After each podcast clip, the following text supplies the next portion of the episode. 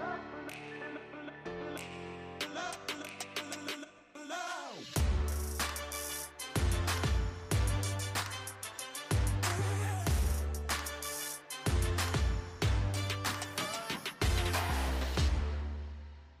Herzlich willkommen zum Podcast Arbeitsphilosophen, die Zukunft der Arbeit. Herzlich willkommen im Oktober 2022. Und heute zu Gast ist Nico Rose. Er ist Psychologe, er ist Autor und Sinnputgeber, so wie er selbst über sich sagt. Und wir sprechen über die positive Psychologie. Das ist ein Zweig der Psychologie, der, ja, so könnte man sagen, nicht so stark ausgeprägt ist wie die andere Psychologie, ich will jetzt nicht sagen die negative Psychologie, aber die, die sich eher auf Krankheitsbilder etc. pp fokussiert. Und Nico ist irgendwann mit der positiven Psychologie in Kontakt gekommen. Wir werden auch darüber sprechen, wie sich das Ganze entwickelt hat und warum er denkt, bestimmte Bereiche aus diesem Themengebiet sind ultra wichtig, um in der heutigen Zeit irgendwie zurechtzukommen. Wir reden über ein Modell, über das PERMA-Modell oder PERMA plus V, darüber werden wir auch detaillierter sprechen und was das heute für Organisationen bedeutet. Es ist ein Deep Dive, das kann man wohl so sagen. Ich glaube, es ist genau das Richtige. Ich wünsche dir jetzt ganz viel Spaß mit Nico Rose und der positiven Psychologie. Wir sprechen heute über positive Psychologie. Ich bin schon ganz positiv gestimmt, weil wir hatten in diesem Podcast sogar mal einen Schwerpunkt zum Thema Happy Work. Ähm, ich habe deshalb natürlich hohe Erwartungen an dich. Wir sprechen heute über positive Psychologie. Ähm, ich würde aber als erstes gern von dir wissen, wie bist du dazu gekommen? Was ist da deine Motivation? Wir brauchen jetzt nicht den kompletten Lebenslauf, aber wenn man mit positiver Psychologie in Kontakt kommt, dann triggert das ja wahrscheinlich irgendetwas mit einem. Mhm. Wie war das bei dir? Hast du es gelesen? Das war die große Erweckung oder? Na, ich habe 2005 damals parallel zu meinem ersten Job bei den Haarspraymenschen von L'Oréal in Düsseldorf habe ich angefangen, einfach auch das Interesse, äh, so das ein oder andere Coaching-Curriculum zu besuchen. Also ich habe so mehrere Coaching-Ausbildungen gemacht in verschiedenen Richtungen.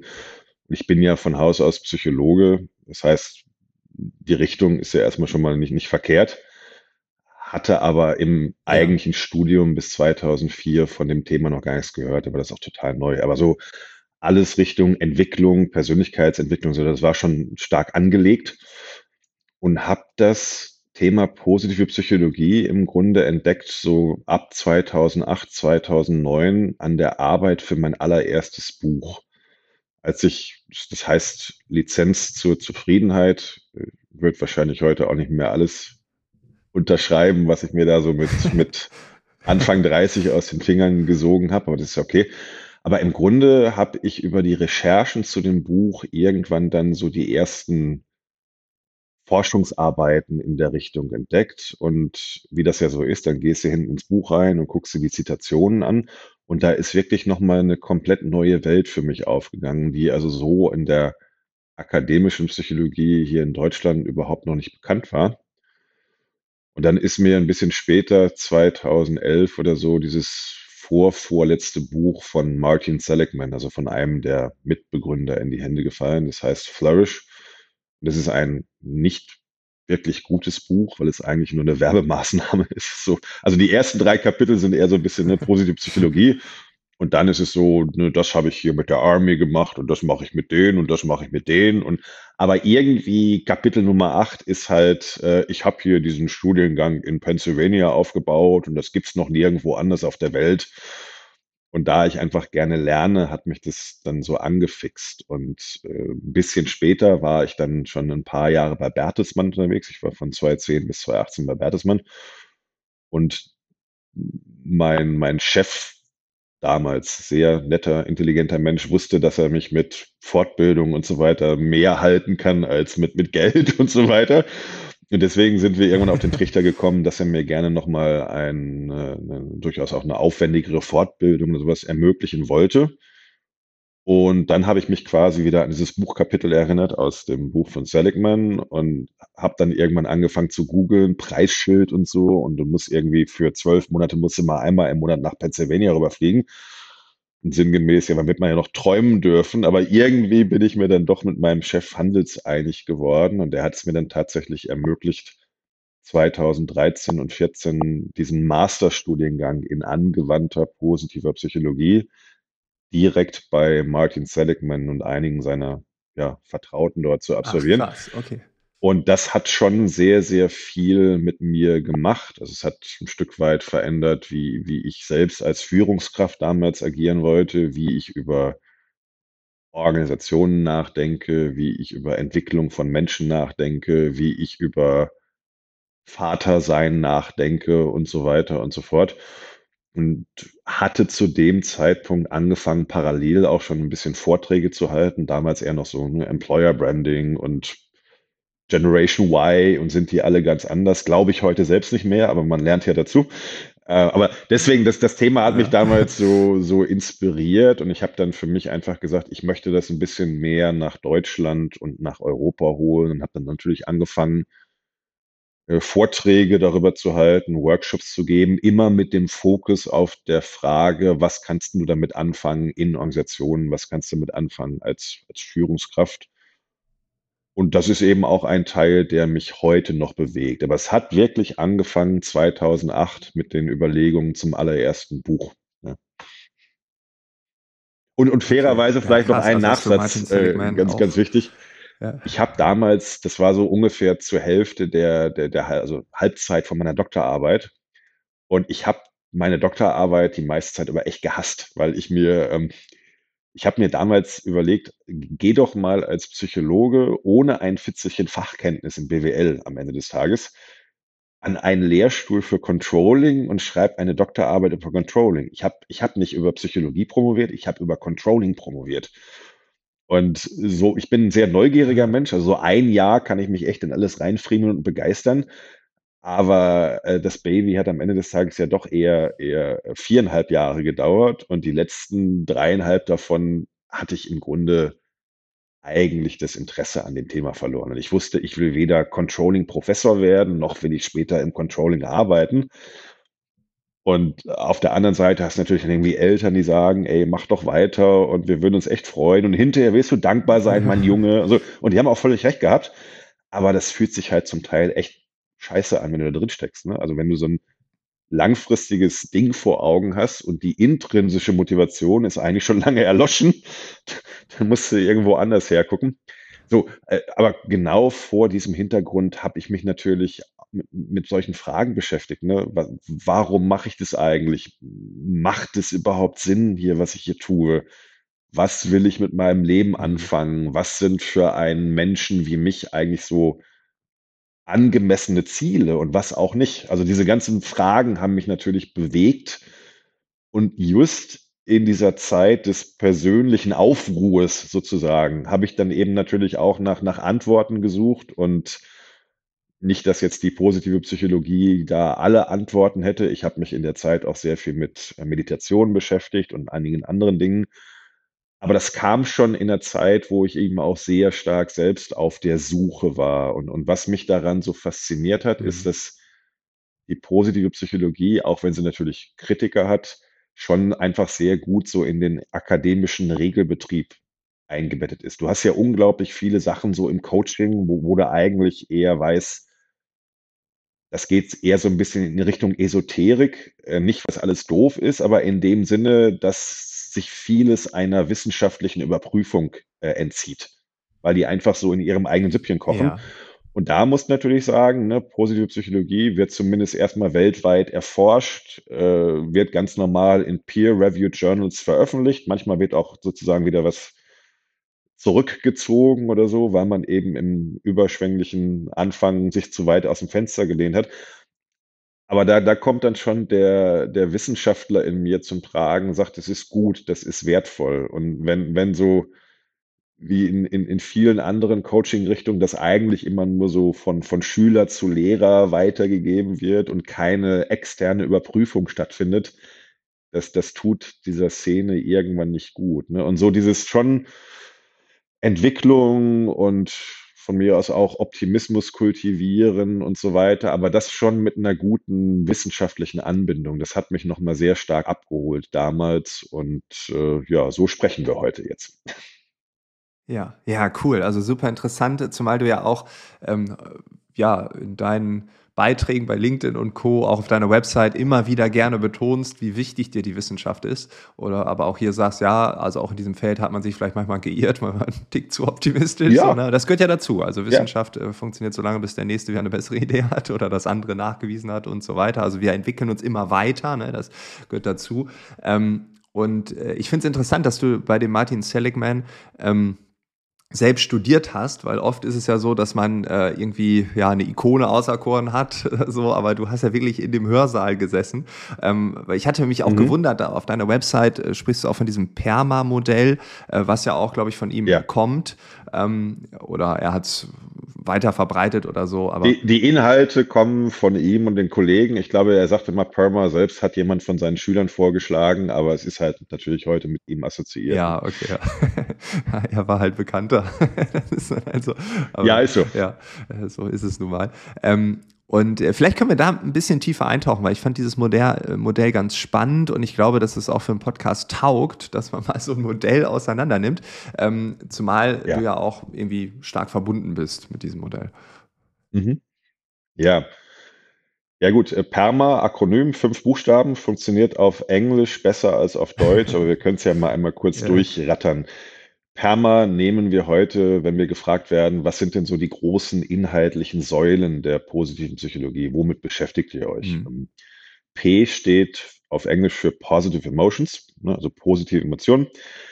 Ganz wichtig am Anfang, das hat nicht nur etwas zu tun mit happy, shiny, glücklich sein, sondern das ist sehr breit gedacht. Also auch so etwas wie Liebe, Dankbarkeit, äh, ja, si- sind positive Emotionen. Und es geht eben nicht nur darum, die ganze Zeit wie, wie das äh, glückliche Einhorn über die Wiese zu sprengen. Das wird manchmal ein bisschen falsch verstanden. Da fragen wir uns natürlich einmal, das finde ich ganz fair, wie kann man Menschen im Zweifel helfen, sich ein bisschen mehr darauf zuzubewegen? Weil im Zweifel sind, glaube ich, wenn Menschen gesund sind und wenn sie die Wahl haben, dann sind sie ja schon lieber ein bisschen glücklicher als unglücklicher oder, also du weißt, was ich meine. Mhm. Ähm, und auf der anderen Seite, die Frage ist relativ neu, die finde ich fast noch viel spannender, ist, wofür sind diese positiven Emotionen eigentlich gut? Also im Sinne von, wa was ist der Nutzen davon, dass wir uns glücklich fühlen können? Das ist eine relativ junge Frage. Ich sage deswegen auch mal bei meinen Vorträgen mal plakativ, du kannst jetzt in die Fußgängerzone gehen, fragst du 100 Leute, wofür ist Angst gut? Also im Sinne von, was nutzt uns das als Individuum oder als Spezies? Und dann kriegst du von 99 Leuten eine halbwegs vernünftige Antwort. Ja, soll uns irgendwie vor Schaden bewahren. Und wofür ist Wut gut? Ja, hat irgendwas zu tun mit Abgrenzung, Energetisierung. Wenn mir jemand zu nahe gekommen ist, kriegst du auch gute Antworten. Wofür ist Trauer gut? Sagen die Leute, ja, das hat was zu tun mit Verlusten, Verarbeitung. Also bei den negativen Emotionen sagen die Leute relativ schnell auch, das hat einen spezifischen Nutzen wenn es angemessen ausgedrückt wird. Jetzt fragst du 100 Leute, wofür ist es gut, sich glücklich zu fühlen? Ja. Und dann kriegst du natürlich auch ein paar gute Ideen, aber es wird wesentlich schwammiger. Und hier ist einmal erstmal die Botschaft, die Tatsache, dass wir als Spezies nach zwei Millionen Jahren an Evolution das im Repertoire haben, deutet sehr stark darauf hin, dass es einen eigenständigen Nutzen haben muss. Für Reproduktion, aber auch für andere Arten von Erfolgen. Und da äh, kümmern wir uns sehr stark drum. Ich will jetzt nicht in der Tiefe drauf eingehen, aber für diejenigen, die Lust haben, das mal nachzulesen, bitte googeln nach der äh, Broaden and Build Theory von Barbara Fredrickson. Ich habe dazu vor ein paar Monaten auch mal was geschrieben in der äh, Wirtschaftspsychologie aktuell. Also da findet man relativ schnell was. Broaden Wird and natürlich Build. verlinkt. So. Wird natürlich verlinkt. Ja, fantastisch. Ja. Äh, e ist relativ einfach. Engagement, Engagement. Da geht es also um die Frage ja, von Energetisierung, Motivation. Wie kann man Menschen, wenn sie denn möchten, da vielleicht ein bisschen auf die Sprünge helfen? Da haben wir dann so Themen. Da kommt zum Beispiel auch ähm, Michaly Csikszentmihalyi mit seiner Flow-Theorie Flow, ja. rein, äh, Selbstbestimmungstheorie von äh, Ryan und DC. Also da geht es einfach viel um die Frage, wann sind Menschen bereit und gewillt, ja, sich zu engagieren, auch über idealerweise extrinsische Motivation hinaus, über Carrots and Sticks, weil das ist ja relativ endlich. Ne? Also das ist so der ganze Buchstabe E. Da haben natürlich fairerweise Organisationen auch ein hohes Interesse dran, weil da geht es ja auch immer irgendwie um Schaffenskraft, um Leistung. Auf das ist ja Fall. ein Teil von dem Spiel. Das R steht im Englischen für Relationships. Da steht also die Frage im Raum, wann und unter welchen Bedingungen gelingen eigentlich Beziehungen? Ganz allgemein gesprochen. Im Privatleben, ne, also es gibt Forscher, die sich fragen, was ist eine gute Ehe, ne? Und oder was ist, was ist eine gute private Partnerschaft? Und mal angenommen, man braucht da ein bisschen Hilfe, an welchen Rädchen kann man hier drehen? Da fällt mir zum Beispiel äh, John Gottman ein. Der, der ist jetzt nicht klassischerweise äh, positiver Psychologe, weil er schon viel länger unterwegs ist, aber der hat in Seattle ein Love Lab und der versucht zu verstehen, ja, was sozusagen eine, äh, eine, eine gute Ehe ausmacht. Ganz, ganz spannend. Aber äh, mich interessiert natürlich wirklich eher so die Ebene Teamwork oder äh, Leader-Follower-Beziehungen, weil das letztlich wieder das ist, was in Organisationen interessant ist. Und ich interessiere mich da zum Beispiel für ein Konzept, das nennt sich äh, relationale Energie. Das ist also quasi Motivation, Energie, die äh, durch, durch gelingenden Kontakt entstehen kann. Also wenn du ein cooles Meeting hast mit einer Person und ihr grübelt über irgendwas und ihr findet gute Lösungen, dann erzeugt das ja eine eigene Form von Energie. Die bleibt aber nicht zwischen euch, sondern wenn ihr beide ins nächste Meeting geht, dann kriegen die anderen Leute auch was davon ab. Also die waren Ja. beim ursprünglichen Meeting gar nicht dabei, aber äh, du bist ja ein anderer Mensch im nächsten Meeting, wenn das Meeting davor auf eine gewisse Art und Weise verlaufen ist. Genauso wie das Gegenteil. Äh, Ja. Du hast in jeder Organisation Menschen, wo jemand weiß, wenn ich mit dem morgens um 10 ein Meeting habe, dann schlafe ich die Nacht vorher schon schlecht. Ne? Also es gibt es natürlich Ja. auch in der anderen Richtung. Und ähm, dieses Konzept nennen wir halt äh, relationale Energie. Das finde ich massiv spannend Ja, und da habe ich auch ein spannend, bisschen ja. was zugeschrieben. Äh, Das M in äh, Perma ist mein, ich sag mal, mein Lieblingsbuchstabe. Das steht für Meaning, also Sinn erleben. Ne? Wann und unter welchen Umständen empfinden Menschen ihr Leben als, als solches von Sinn erfüllt? Aber natürlich kannst du das auch runterbrechen auf Teilbereiche. Also wann empfinde ich zum Beispiel meine Arbeit als sinnstiftend und von Sinn erfüllt?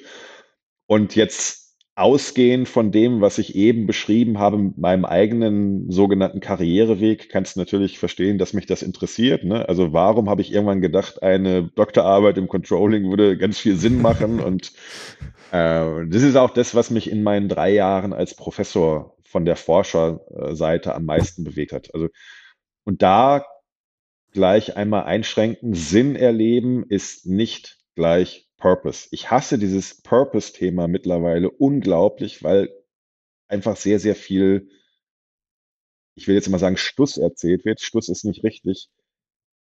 Die Leute schauen sehr, sehr eingeschränkt auf das Thema, unter anderem dan- dank Simon Sinek. Simon Sinek ist ja sehr erfolgreich mit seinem Start with Why. Was die meisten Leute, glaube ich, nicht wissen, ist, das ist kein Psychologe, das ist kein Organisationsforscher, der war vorher Werbemensch. Simon Sinek ist brillant im Umgang mit Worten und ich beneide ihn dafür und ich beneide ihn um seine Speaker-Honorare. Aber was er erzählt, ist vorsichtig gesagt sehr, sehr unvollständig. Und ähm, ich interessiere mich sozusagen viel für die weiteren Randbedingungen von Sinn erleben in der Arbeit. Manche Leute ziehen zum Beispiel Sinn einfach daraus, dass sie die Menschen mögen. Manche Leute ziehen sehr viel Sinn aus ihren Aufgaben. Manche Leute ziehen sehr viel Sinn daraus, dass sie äh, ihre Stärken einsetzen dürfen. Manche Leute ziehen Sinn daraus, dass sie ganz viel Freiräume haben und ganz viel Gestaltung.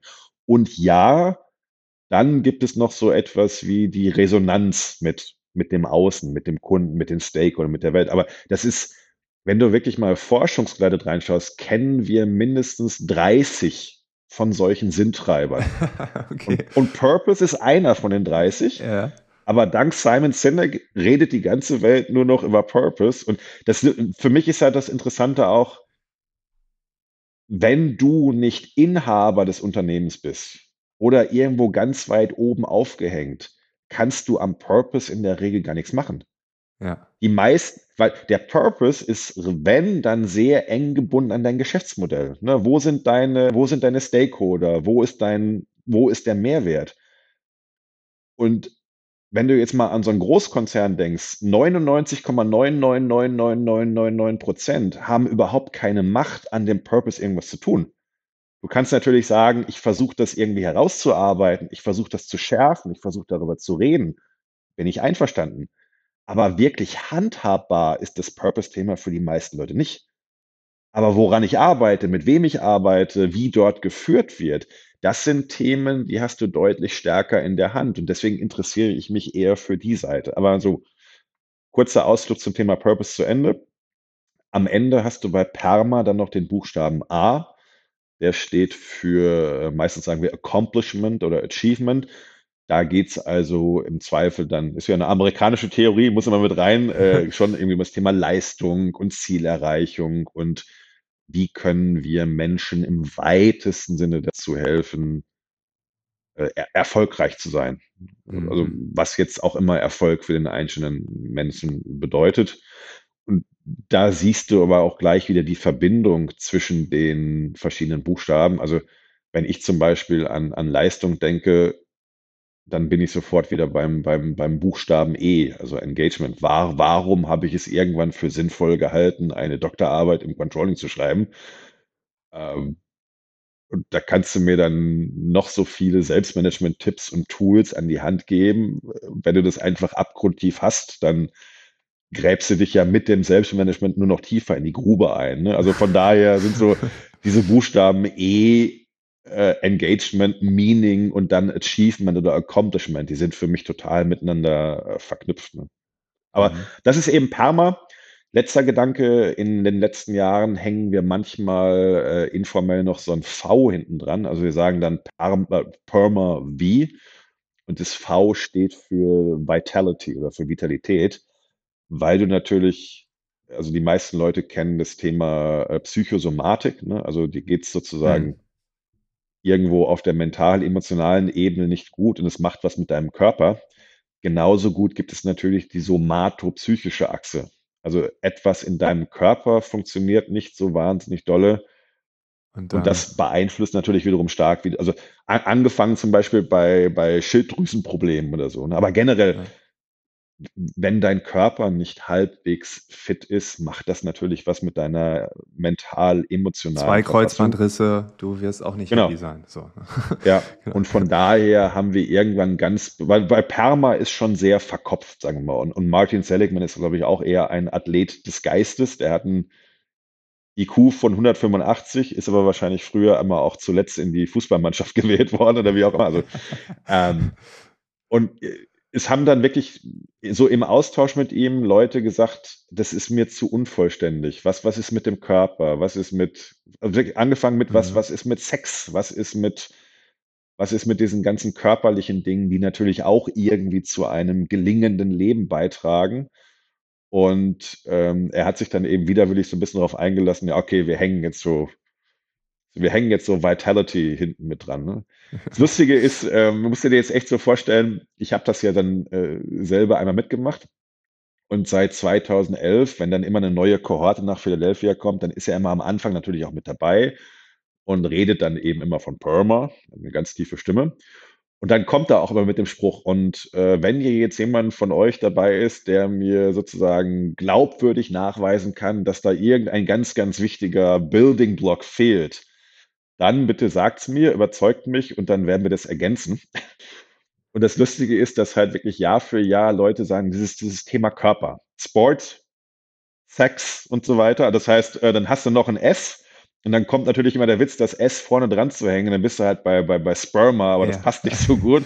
Und deswegen hat man sich irgendwann, äh, es heißt glaube ich gar nicht Sperma auf Englisch, aber ich glaube, der Witz funktioniert trotzdem. Und deswegen hat man sich irgendwann darauf geeinigt, wir, wir nennen das Vitality und packen das so ein bisschen hinten dran. Das hat sich aber noch nicht weitläufig durchgesetzt. Ja, okay, okay. Ja, das ist ähm, interessant, wie auch dieses Konstrukt sich dann weiterentwickelt, wie auch hier ein Diskurs stattfindet, weil Menschen sagen, ja, mag zwar sein, aber was ist denn damit?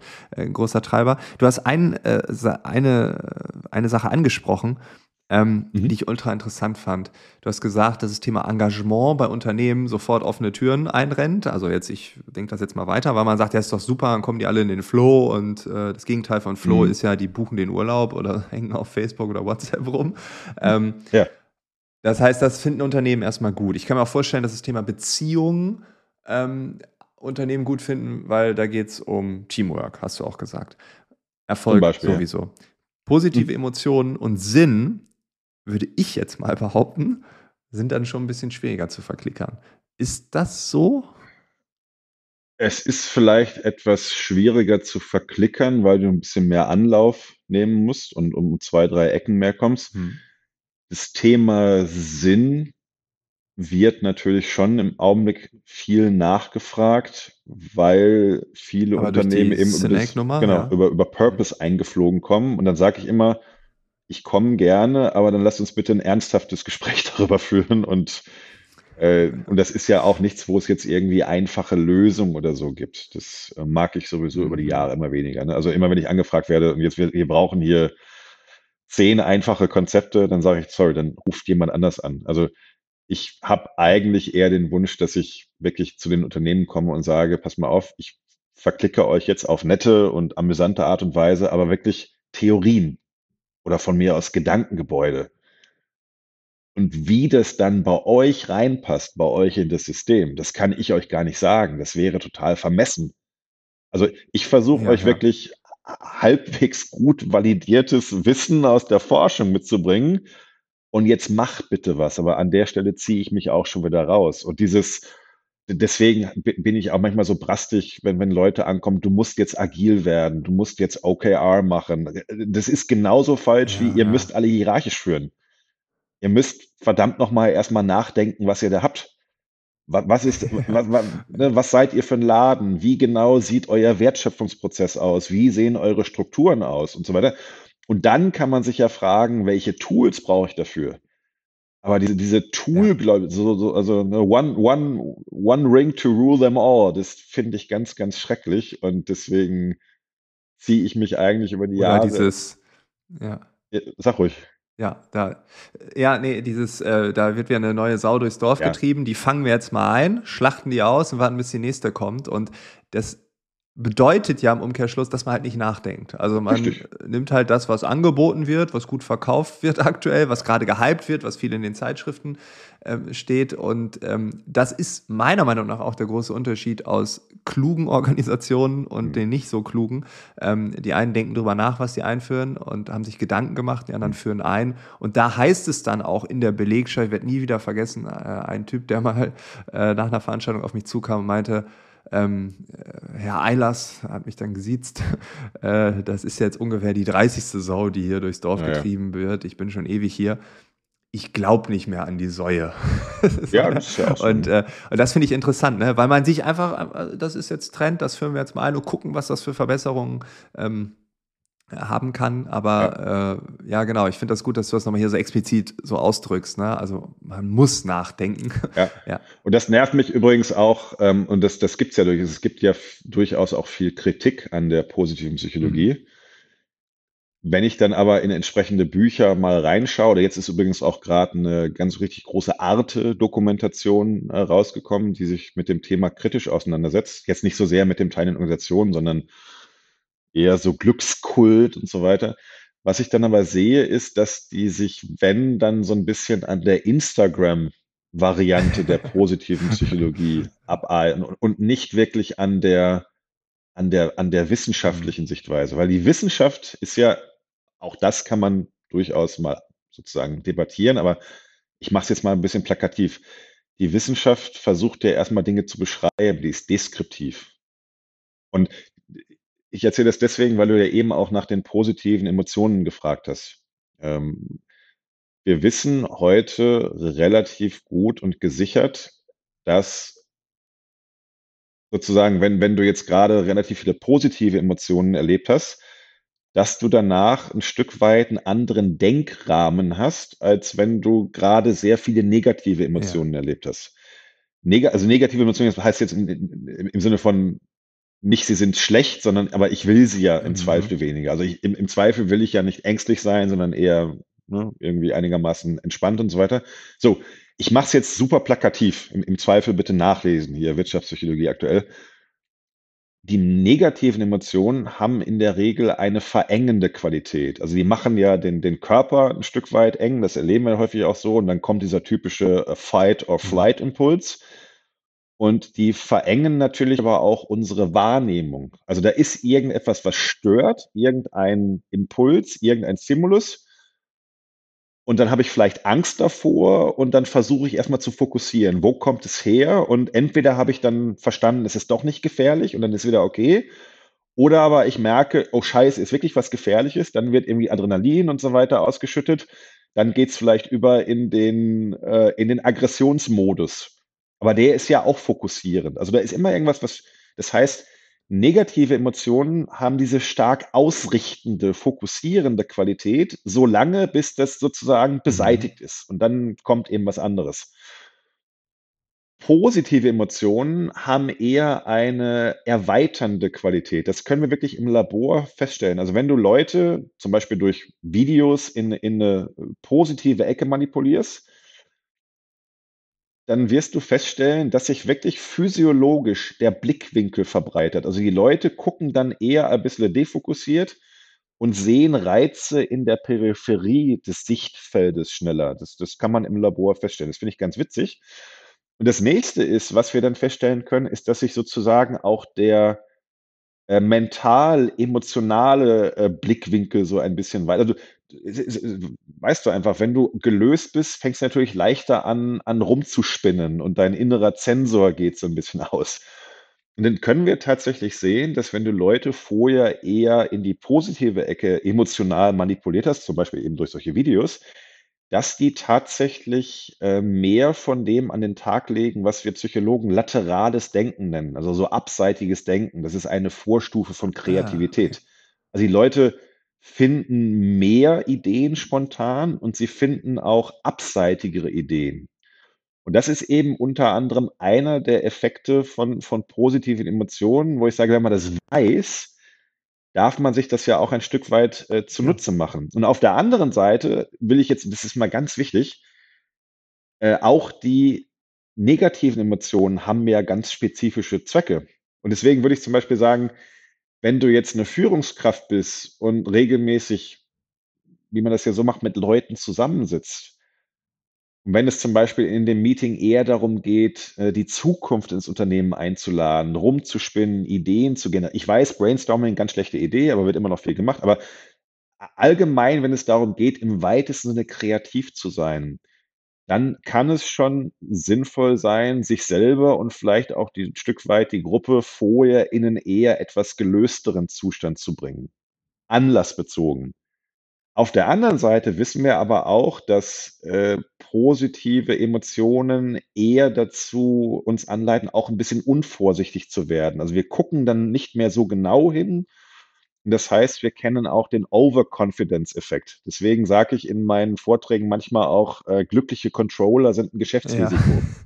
Weil Menschen, die zu glücklich sind, schauen dann nicht mehr auf die zweite Nachkommastelle. Und das heißt, für eine spätere Phase, wo es darum geht zu sagen, ich muss jetzt vielleicht ein Konzept validieren oder ich muss irgendwelche Zahlen mal wirklich auf, auf Stichhaltigkeit prüfen, da kann es sogar hilfreich sein, sich anlassbezogen eher so ein bisschen abzu... Also du willst dich natürlich nicht komplett in den Keller bringen, weil dann hast du keine Ja. Lust mehr. Aber ähm, wir verstehen sozusagen immer besser.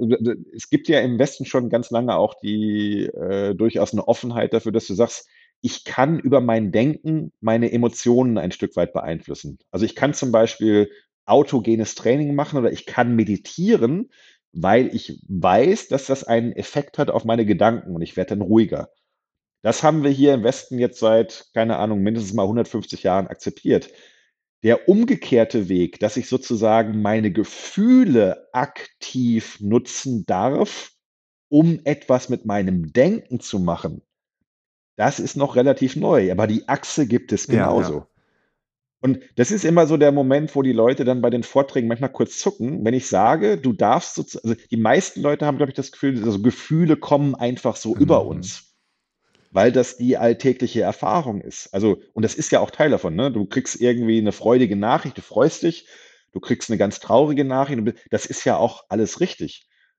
Und trotzdem sage ich manchmal augenzwinkernd, äh, so Katzenvideos sind ein wichtiges Führungsinstrument, äh, solange du halt Katzenvideos magst, weil du durchaus anlassbezogen auch mit deinen Gefühlen arbeiten darfst. Und manchmal geht es eben darum, vielleicht ein bisschen beschwingter zu sein. Und manchmal geht es aber auch darum, durchaus ein bisschen ernster und fokussierter zu sein. Und darauf mache ich dann ähm, Menschen, gerade auch Führungskräfte, aufmerksam. Denn äh, letzter Gedanke, sorry, ist ein langer Gedanke, aber äh, komme ich nochmal wieder zurück zu dieser relationalen Energie, also das, was sozusagen im Kontakt mit Menschen erzeugt wird. Wir wissen mittlerweile über Netzwerkanalysen, dass die äh, Energie, die also zum Beispiel in einem guten Gespräch zwischen Menschen erzeugt wird, dass die eben nicht einfach nur sozusagen bei den Leuten im Raum bleiben, sondern wir haben ja diesen Effekt der emotionalen Ansteckung. Wir sind ja am Ende des Tages sind wir Säugetiere und Säugetiere sind darauf gepolt, ganz stark zu verstehen, immer, was ist beim anderen los. Hat der andere Angst, weil dann soll ich auch Angst haben, weil da ist irgendwo, ich bin eine Gazelle, irgendwo ist der Löwe.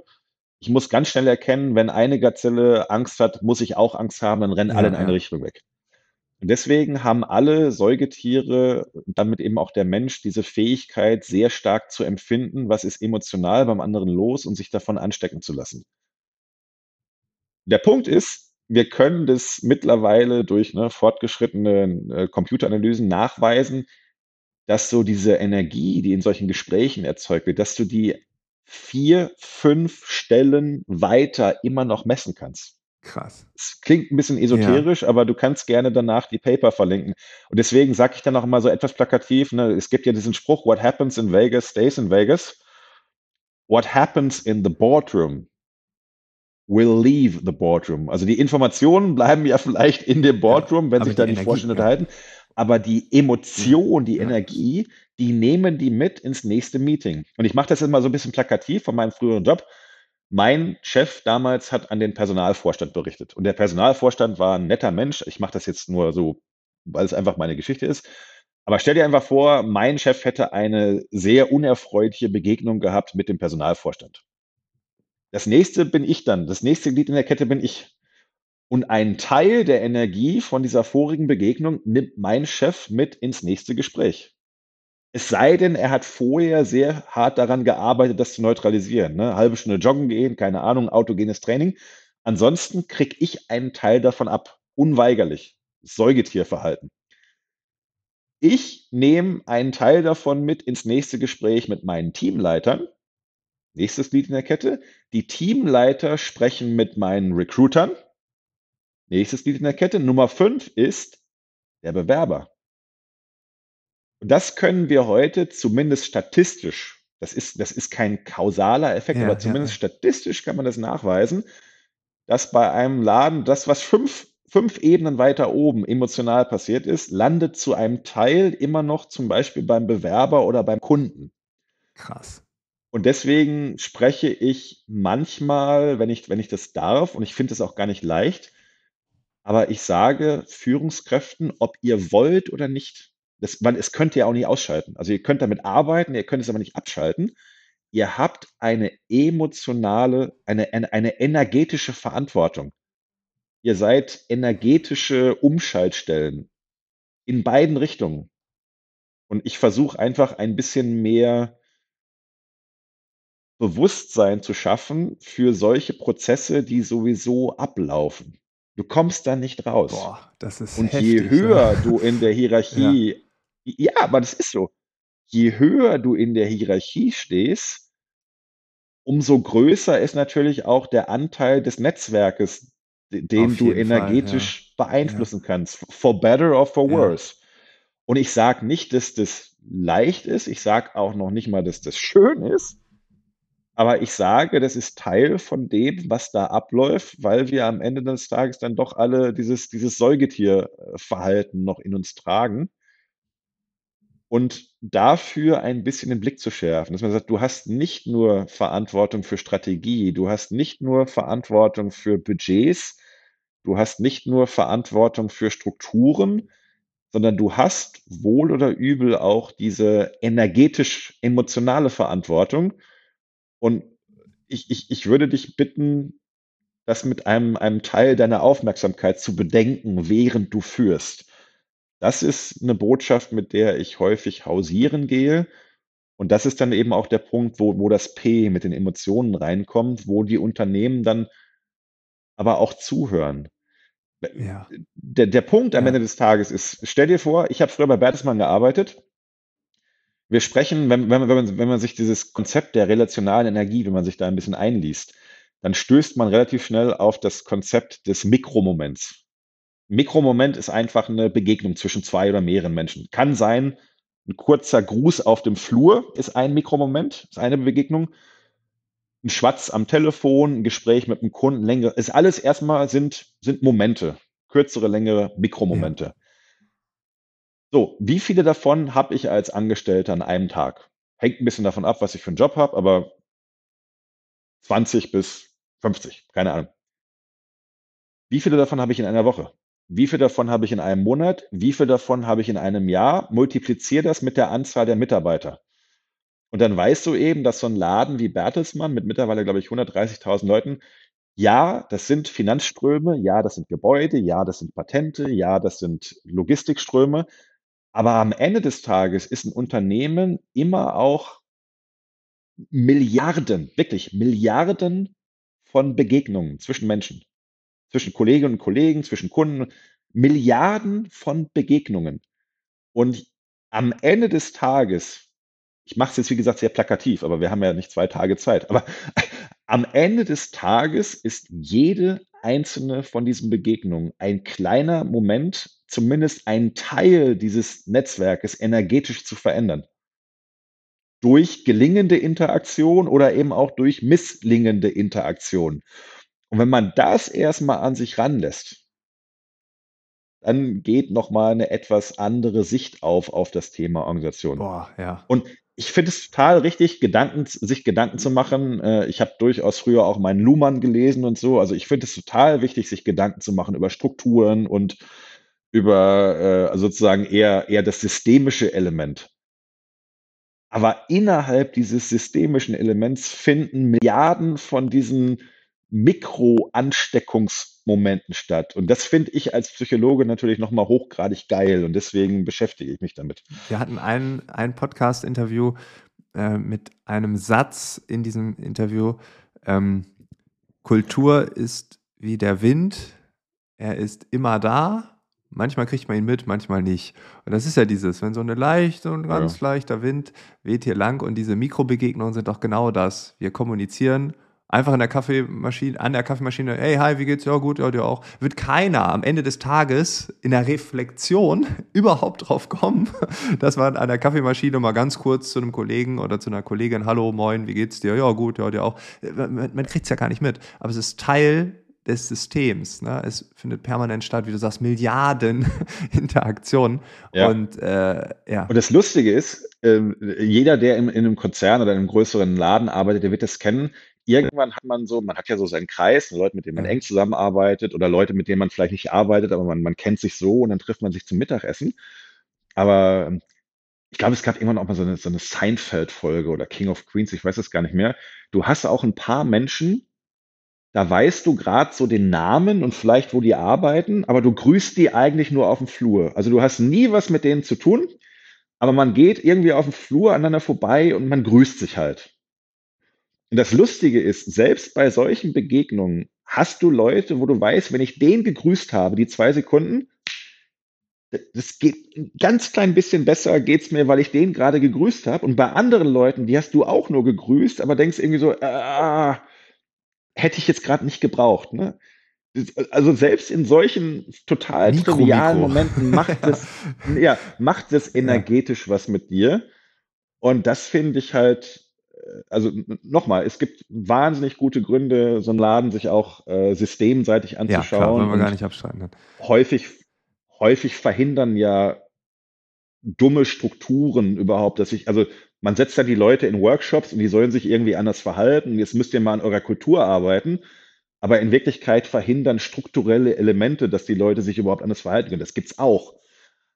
Aber innerhalb dessen findet halt trotzdem dieses ganze energetische Getümmel statt. Und da ich ja von Haus aus eher Psychologe und kein Soziologe bin, äh, interessiere ich mich eher für, für, für den Kram und, und finde das einfach spannend.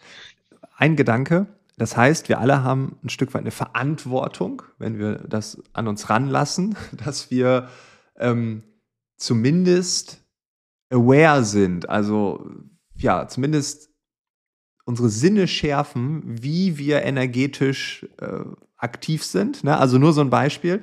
Äh, ich kann, wenn ich gleich in ein Meeting gehe, mir einen Aktiencrash äh, angucken oder äh, irgendwelche Bilder der A-Flut, die jetzt eineinhalb Jahre her ist, oder, oder, oder, und lass mich so richtig runterziehen, gehe dann in ein Meeting und, uh, oder ich gucke mir Katzenvideos an oder wie äh, mein Lieblingsfußballverein die Bayern 7-0 geschlagen hat, das gucke ich mir an, das war dann vielleicht 1970 zum letzten Mal, aber ähm, ne, das ja. gucke ich mir irgendwie an und bin dann gut drauf. Also so könnte man ja so, also das ist jetzt übertrieben gesprochen, ne? aber dass man so ein bisschen ja. die Verantwortung übernimmt, so wie ich da gleich reingehe, da kann ich so ein bisschen vorher drauf achten. Definitiv. Ne? Und auf der anderen das Seite. Das nennt man in der.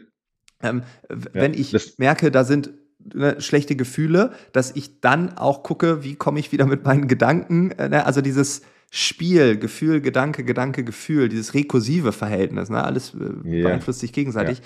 da so ein bisschen Awareness zu schaffen, äh, finde ich gerade mega gut. Und wir kennen das Ganze von Google, Search Inside Yourself, die sagen, bevor du einen äh, Call hast, atme durch, da gibt es verschiedene Techniken, ne, damit man einfach entspannter ja. ist. Ne, da hat man schon irgendwie diese Dimension. Da geht es aber ja um Stress und Entspannung.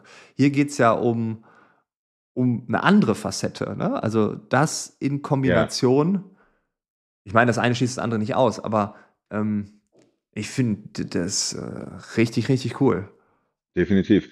Und wirklich nur noch einmal, damit ich wieder nicht falsch verstanden werde es geht nicht darum, jegliche negative Emotion auszublenden oder immer irgendwie ein Happy Face aufzusetzen. Ne? Also nein, nein, nein, manchmal, manchmal passieren so üble Dinge, so ärgerliche Dinge, so traurige Dinge.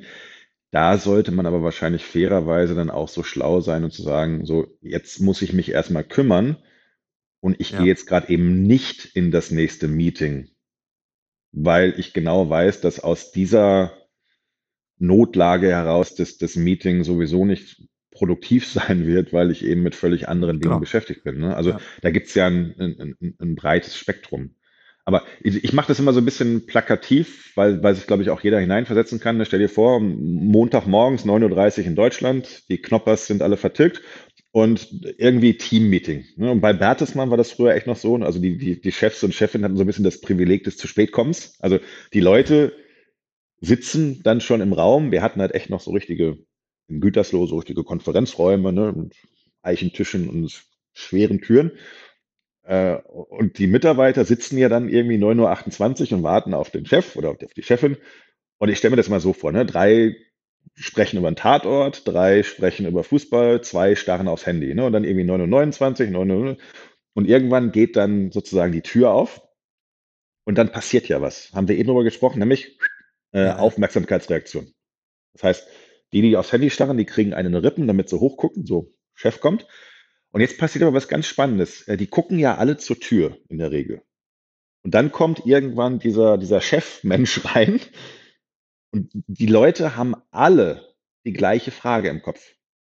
Nämlich, wie ist der drauf?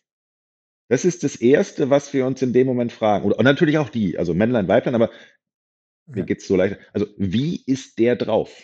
Die guck wir gucken dem ins Gesicht. Äh, kommt der verschwitzt rein? Hat der noch rote Flecken? Ist der Puls irgendwie noch am Rotieren? Also, ist der noch so am Abhalsen? Oder kommt der mit einem Lächeln rein? Das ist völlig unwillkürlich. Das ist wirklich alles Säugetierverhalten, um es mal so auszudrücken. Aber in dem Moment, der der oder diese Person hat noch nicht ein Wort gesprochen hat aber in dem Moment ein Stück weit das emotionale Klima in dem Raum schon geprägt, weil sich die Leute auch äh, emotional nach der Hierarchie ausrichten. Und jetzt, ich weiß, es ist sehr plakativ, aber trotzdem kann man sich da hineinversetzen. Stell dir vor, zu dem Team gehört vielleicht auch ein junger Praktikant oder vielleicht ein, ein junger Auszubildende. Und diese Person hat eine wahnsinnig geile Idee, irgendeinen Verbesserungsvorschlag, ne, ist ja völlig egal, für ein Produkt oder für einen Prozess ist aber noch nicht so wahnsinnig ausgereift. Und jetzt bist du natürlich in der Regel als junger Mensch auch nicht so, dass du dich die ganze Zeit rein und sagst, ich, ich muss hier unbedingt sprechen. Aber die Person war jetzt drei Monate bei euch im Team, letzte Woche. Und jetzt sagt sie irgendwie, hey, diese Woche fasse ich mir ein Herz und wenn wir am Ende vom Meeting noch fünf Minuten Zeit haben, dann hebe ich die Hand und werfe das mal in die Runde. Und jetzt sieht diese Person aber diesen abhalsenden Chef in den Raum reinkommen wenn das ein halbwegs smarter Mensch ist, was wird die Person wahrscheinlich sagen? Ja, ich lieber nicht. Heute, heute vielleicht lieber nicht und dann bups, Praktikum zu Ende äh, oder Ausbildungsstation gewechselt. Also nochmal sehr plakativ. Aber das ist der Punkt. Ja. Du bist als Leitungsperson, du bist noch nicht mal richtig im Raum drin, hast noch kein Wort gesprochen hast aber mit der Art und Weise, wie du reinkommst, möglicherweise gerade Innovation gefördert oder auch ein Stück weit unterdrückt. Ja, das und das passiert jeden Tag millionenfach, milliardenfach. Und nochmal, der Punkt ist ja nicht, dass ich sage, das ist, das ist doof oder das ist gut. Ich sage, das passiert sowieso. Es ja. passiert einfach, weil wir eben auch emotionale, ja, wir nehmen da irgendwelche Rollen ein und wir, wir haben Verantwortlichkeiten und Aufgaben. Das ist dann wieder eher so diese Luhmannsche Sichtweise. Aber wir füllen diese Rollen ja auch aus mit, mit unseren Emotionen. Und das, das macht eben was mit den, mit den Leuten. Und dafür äh, versuche ich eben ein, ein Stück weit ja, Awareness zu schaffen. Also es passiert sowieso, ob du dich dem bewusst widmest oder nicht. Und dann würde ich eben sagen, wenn du vielleicht irgendwann eine wirklich sehr, sehr gute Führungskraft werden möchtest, dann würde ich dir empfehlen, dich immer wieder auch mal mit dieser emotionalen Verantwortung auseinanderzusetzen und nicht nur mit der, mit der Sachthemenverantwortung, um es mal so auszudrücken. Mhm. Cool. Nico, wir könnten noch stundenlang weiterreden, wenn wir. Wir ähm, haben zu viel vorher gequatscht. Ja. ja, das, aber ja, sonst wäre der Podcast auch zweieinhalb Stunden lang geworden. genau. Ähm, also ich bin echt ich habe so viele Gedankengänge jetzt, die ich jetzt sammeln muss. Und äh, das war auch nochmal, also ganz toller neuer Blick auf das Thema positive Psychologie. Ein Deep Dive ähm, aus Perma heraus, so will ich es nennen. Perma plus V vielleicht, äh, das äh, andere lassen wir mal weg. Ja. Wir es nicht. Und äh, Vielen Dank, dass du dir die Zeit genommen hast. Ich hoffe, das war nicht das letzte Mal, dass wir uns äh, im Podcast sehen. Vielleicht kommst du noch mal wieder. Ich würde mich auf jeden Fall riesig freuen. Ich glaube, die ZuhörerInnenschaft genauso. Und äh, ja, ich wünsche dir weiterhin alles Gute und hoffentlich bis bald. Das wünsche ich dir auch. Alles Gute. Ciao. Tschüss. Das war das Gespräch mit Nico Rose. Einige Dinge, die er angesprochen hat, sind in den Shownotes verlinkt. Dort findest du auch seine Website, seinen LinkedIn-Account etc. pp. Ich weiß, das muss ich nicht immer sagen. Ich mache es trotzdem. Ich wünsche dir jetzt einen schönen Tag, eine schöne Woche, einen schönen Monat und wir hören uns im November wieder. Bis dahin, alles, alles Gute. Ciao.